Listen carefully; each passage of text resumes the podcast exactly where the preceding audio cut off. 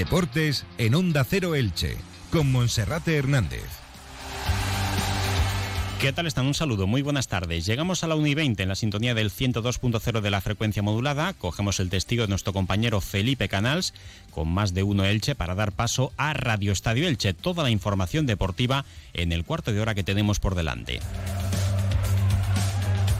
A la plantilla del Elche ya se le terminan las vacaciones y esta mañana el nuevo técnico Pablo Machín ha llegado al estadio Martínez Valero. Lo ha hecho minutos antes de las diez y media, acompañado por sus dos ayudantes de confianza y el secretario técnico Sergio Martínez Mantecón. En el interior del Martínez Valero le esperaban algunos de los futbolistas lesionados. En el caso de los que estaban dentro del feudo franjiverde, incluso algunos de los señalados que podrían abandonar la plantilla en el próximo mercado de invierno. Mañana por la mañana el equipo se pondrá manos a la obra, se vestirá de corto y comenzará esta pretemporada particular de algo más de cuatro semanas que finalizará de cara al 20 de diciembre en el partido de la segunda eliminatoria de la Copa del Rey frente al Guadalajara. El último partido del año será en el último fin de semana de 2022 en el Metropolitano ante el Atlético de Madrid. Como cada lunes también repasaremos los resultados más importantes que nos ha dejado la agenda polideportiva del fin de semana. Así comenzamos. En Restaurante Multiaventura, gran barra de almuerzos para grupos a 12 euros, con surtido de ibéricos, ensalada de capellans con mollitas de coca, bocadillos a la brasa y platos caseros, bebidas durante el almuerzo, café y detalle final del almuerzo por solo 12 euros. Somos especialistas en menús para grupos. Restaurante Multiaventura, frente al Huerto Trabalón, Elche. Reserva en el 635-844-169. Entra en Restaurante Multiaventura o en Instagram. Pablo Machín ha llegado este lunes, minutos antes de las diez y media de la mañana, al Estadio Martínez Valero para comenzar su nueva etapa como entrenador del Elche. El técnico soriano de 47 años ha accedido al estadio con una maleta cargada de ilusiones renovadas y con la ambición de hacer historia, ya que en caso de lograr la salvación en primera división con los franjiverdes lograría lo nunca visto, un equipo que en las primeras 14 jornadas de la liga no ha logrado la victoria, solo ha sumado cuatro de los 42 puntos disputados y que pudiese salvarse a final de curso. Hasta el momento, seis precedentes y los seis terminaron igual, con descenso a la categoría de plata.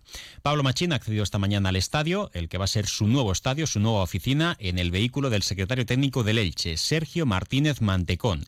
Tras ellos, sus dos ayudantes de confianza, el preparador físico Jordi Balseils y quien será su segundo entrenador, Carlos Guerrero.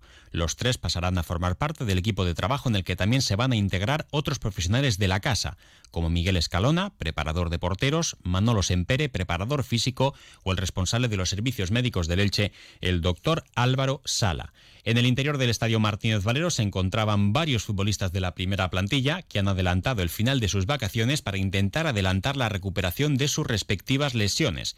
Recordamos que en el primer partido de la Copa del Rey, el disputado ante el Alcora en la ciudad del Villarreal, el Elche numeró hasta nueve ausencias, solo una de ellas por sanción, la de Peremilla, y el resto jugadores con problemas físicos. Hoy hemos podido ver en el Estadio Martínez Valero, en este lunes, a dos de los tres capitanes, Gonzalo Verdú y Fidel Chávez, y a sus compañeros Domingo Esquina, Javier Pastore, Fede Fernández y el canterano con ficha del filial, Johnny Álamo. A partir de este martes, Pablo Machín dirigirá su primer entrenamiento con un horario e instalación todavía por determinar y a partir de ahí algo más de cuatro semanas de preparación para llegar en las mejores condiciones posibles a los dos últimos partidos antes del final de año, el martes 20 de diciembre en el Pedro Escartín frente al Club Deportivo Guadalajara en la segunda eliminatoria de la Copa del Rey y en el último fin de semana del año en el Estadio Metropolitano ante el Atlético de Madrid, los dos últimos partidos de este año 2022 que van a ser a domicilio. En lo que se refiere a la plantilla, mucho se ha venido hablando también en los últimos tiempos y todavía se hablará mucho más de aquí hasta el próximo 1 de enero, porque el Elche tiene que reforzar de la mejor manera posible su plantilla para intentar mejorar las prestaciones y tratar de remontar de forma heroica esa situación que ahora mismo tiene en la tabla de clasificación. Insisto, nunca antes, seis precedentes en primera, nunca antes un equipo que no había ganado en los 14 primeros partidos de liga ha logrado la salvación. Por tanto, el reto para Pablo Machín es mayúsculo. Se requiere de refuerzos y también de hacer hueco libre en la plantilla. Ahora mismo hay 24 de las 25 fichas disponibles que están cubiertas La última que falta por completar va a ser para el lateral izquierdo argentino Lautaro Blanco, que se espera que mañana martes pueda llegar a tiempo para estar en el entrenamiento, si no ya se incorporaría el próximo miércoles y por tanto con Lautaro Blanco ya serían 25 futbolistas profesionales. Además Lautaro completaría el hueco de tres jugadores extracomunitarios que se permiten en la liga. Los otros dos son Elibelton Palacios y Enzo Rocco. De esta manera, si el Elche quiere hacer cuatro o cinco incorporaciones, tendrá que hacer otras tantas bajas, entre cuatro y cinco futbolistas que abandonen la nómina de la plantilla para dejar hueco a nuevos futbolistas. Esta mañana, en el estadio, lo decíamos antes, Gonzalo Verdú, Fidel Chávez, Fede Fernández, Javier Pastore y Domingo Esquina. Estos tres últimos son futbolistas señalados. En el caso de Fede Fernández, solamente jugó el encuentro de Vallecas ante el Rayo Vallecano. Lo hizo bastante bien, más allá del último error que costó el 2 a 1 y por tanto la derrota ante el conjunto vallecano, pero estuvo bastante bien. Pero sin embargo, parece que físicamente no termina de ponerse bien y de esta manera podría ser uno de los jugadores señalados para abandonar la plantilla en ese mercado de invierno. Si hablamos también de la posición de defensa central, habría que hablar de Enzo Rocco, futbolista que no está ofreciendo buenas sensaciones, y también de Diego González, que ha sido de los que menos ha jugado en estas primeras 14 jornadas de liga. También hoy, otro de los futbolistas lesionados, Javier Pastore, que solo ha jugado esta temporada cuatro minutos, ha acudido al Martínez Valero. Nos ha dicho que está bien, que está preparado para mañana comenzar la semana de trabajo pero Javier Pastore se sabe que arranca y que siempre para, y que hasta el momento ha sido un futbolista que se ha convertido en una decepción deportiva porque no ha mostrado toda la calidad que lleva en sus botas. El físico no le ha aguantado para estar en el fútbol español, en primera división, en una liga tan exigente como esta, y como ya decíamos días atrás, Javier Pastore está ahora mismo en la agenda de varios equipos, sobre todo de la Liga Brasileña, donde podría tener su futuro para lo que resta de campaña. Lo que de momento descarta Javier Pastore es marcharse a alguna otra liga, como ha sonado, la Liga Turca o la Liga Argentina, porque ahora mismo no pasa eso por la cabeza. También Domingo Esquina, otro de los que estaba hoy en el estadio, podría ser uno de los futbolistas descartados. Incluso desde Portugal apuntan a que ya sabe que no entra en los planes de la entidad para lo que resta de temporada. También tendríamos que citar ahí al lateral derecho Paul Lirola y al mediapunta Alex Collado, dos de los jugadores cedidos en el Elche. Paul Lirola, que es el lateral derecho que hay en la plantilla junto con Elebelton Palacios, que no ha gustado nada en su rendimiento y puede que tampoco ni siquiera en su comportamiento. Por tanto, lo de Paul Lirola puede que termine en el Elche en el mes de enero. Y veremos qué ocurre con Alex Collado, porque se apunta a que podría ser un refuerzo para lo que resta de temporada, bien en el Granada o bien también en el Girona.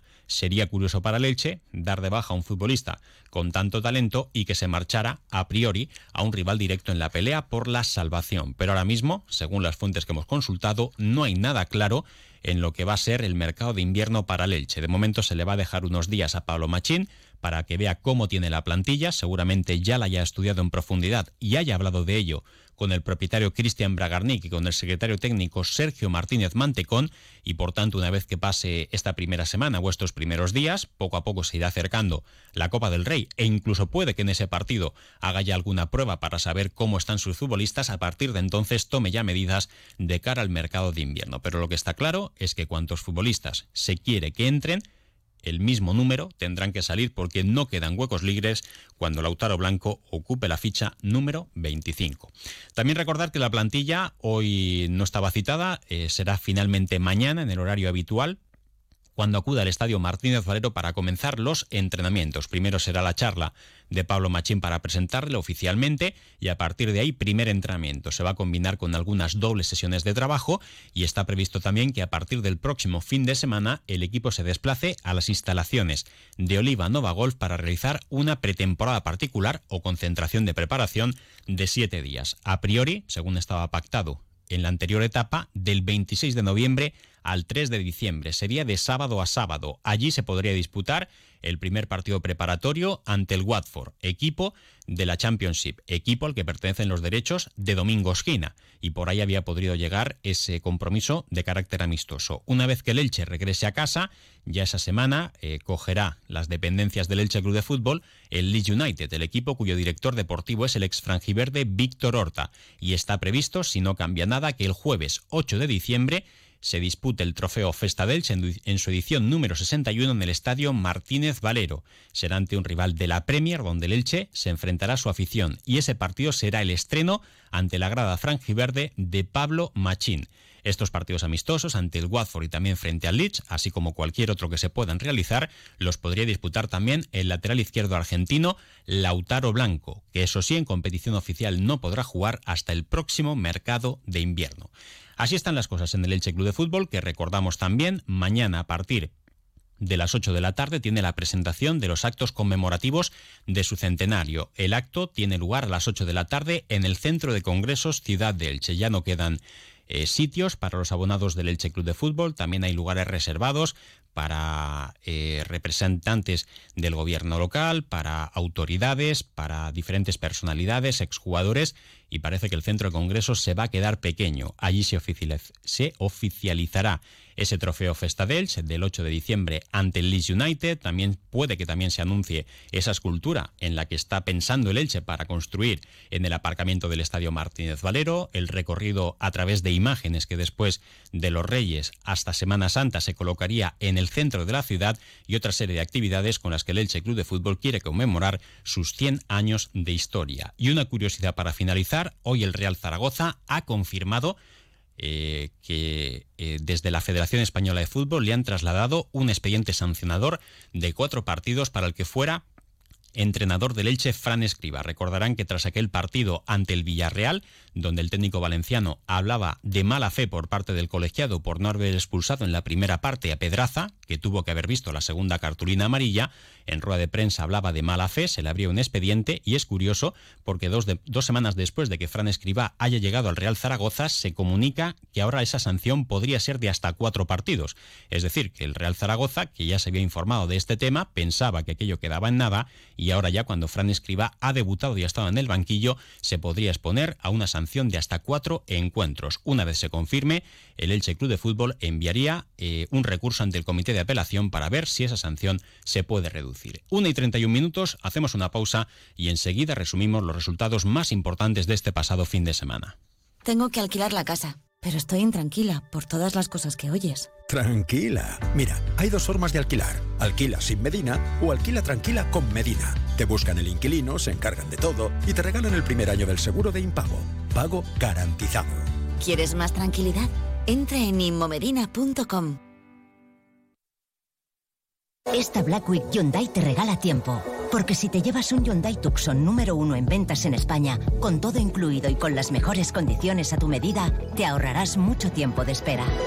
Black Week de Hyundai. Lo quieres, lo tienes. Condiciones especiales para unidades en stock. Más información en Hyundai.es. Autofima, tu concesionario oficial Hyundai en Elche. El mundo está entrando en una nueva era que nos permite dar forma a las empresas del futuro. El 29 de noviembre, a partir de las 10 de la mañana, te esperamos en el edificio Quorum 1 del Parque Científico de la UMH en Elche para debatir sobre los modelos de negocio de las empresas del futuro, componentes de la talla de Silvia Leal, experta internacional en transformación empresarial. Esta jornada se enmarca dentro de la semana Focus Pyme y Emprendimiento Comunidad Valenciana 2022. Inscripción gratuitas en focuspyme.es, promovido por la Generalitat Valenciana y financiado por IBACE. Y antes de resumir los resultados más importantes del fin de semana, quiero mandar desde aquí un fortísimo abrazo a nuestro amigo y quien fuera colaborador de esta casa, Julián Sáez, ya que ayer fallecía a la edad de 94 años su madre, Bárbara Pérez, que se encuentra en la sala 2 del Tanatorio del Aljub. Esta tarde tendrá lugar el funeral en su memoria. Descanse en paz. Y ahora sí vamos con esa agenda de polideportiva del fin de semana. Comenzamos por la primera federación con una gran noticia porque el Eldense se imponía por 2 a 0 al Cornellá en el Pepico Amat. Con este marcador sigue con 24 puntos al frente de la tabla, colíder empatado con el Club Deportivo Castellón. En tercera federación, el Licitano perdía como local 0-1 ante el Roda y el Athletic Club Torrellano no pasaba del empate sin goles ante el Atcheneta. En regional preferente, el Novelda Unión se imponía 3-2 al Tader, 3-2 perdía el Novelda Club de Fútbol en el campo del Club Deportivo Almoradí, el filial de la Nucía vencía 4-0 a la Unión Deportiva Ilicitana, eh, también por el mismo marcador, perdón, por 1-0 el Redobán ganaba al filial del Club Deportivo El Dense, el Santa Pola vencía 0-2 en el campo del Benferri, el Crevillente Deportivo se imponía 3-1 al Murada y el Villena caía 2 a 0 ante el Callosa Deportiva.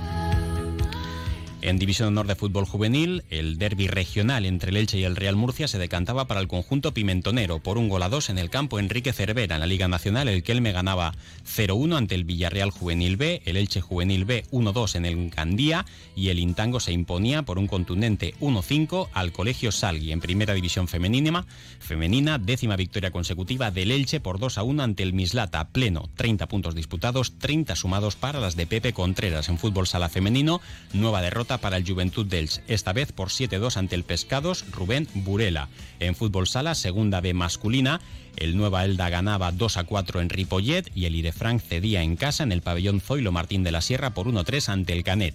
En balonmano, en primera estatal masculina, 31-22 perdía el Hispanitas de Petrer, mientras que el, el Lense también cedía de 7, 28-35 como local ante el Águilas. Única victoria en esta categoría para los equipos de las comarcas del Vinalopó del Club Balonmano Elche por 20 25 y en la Liga EVA de baloncesto, 68 76 triunfo del Club Baloncesto Ilicitano ante la Salud Archena. El Elche Basket Club en Primera Nacional ganaba 62 a 86 ante el Benifayó, mientras que en voleibol 2 a 3, resultado ajustado del Club Voleibol Elche ante el Paterno. Mañana hablaremos también de otros acontecimientos del fin de semana, como por ejemplo el Dualón Cross Ciudad de Elche. Y ahora información local y comarcal con David Alberola. Un saludo.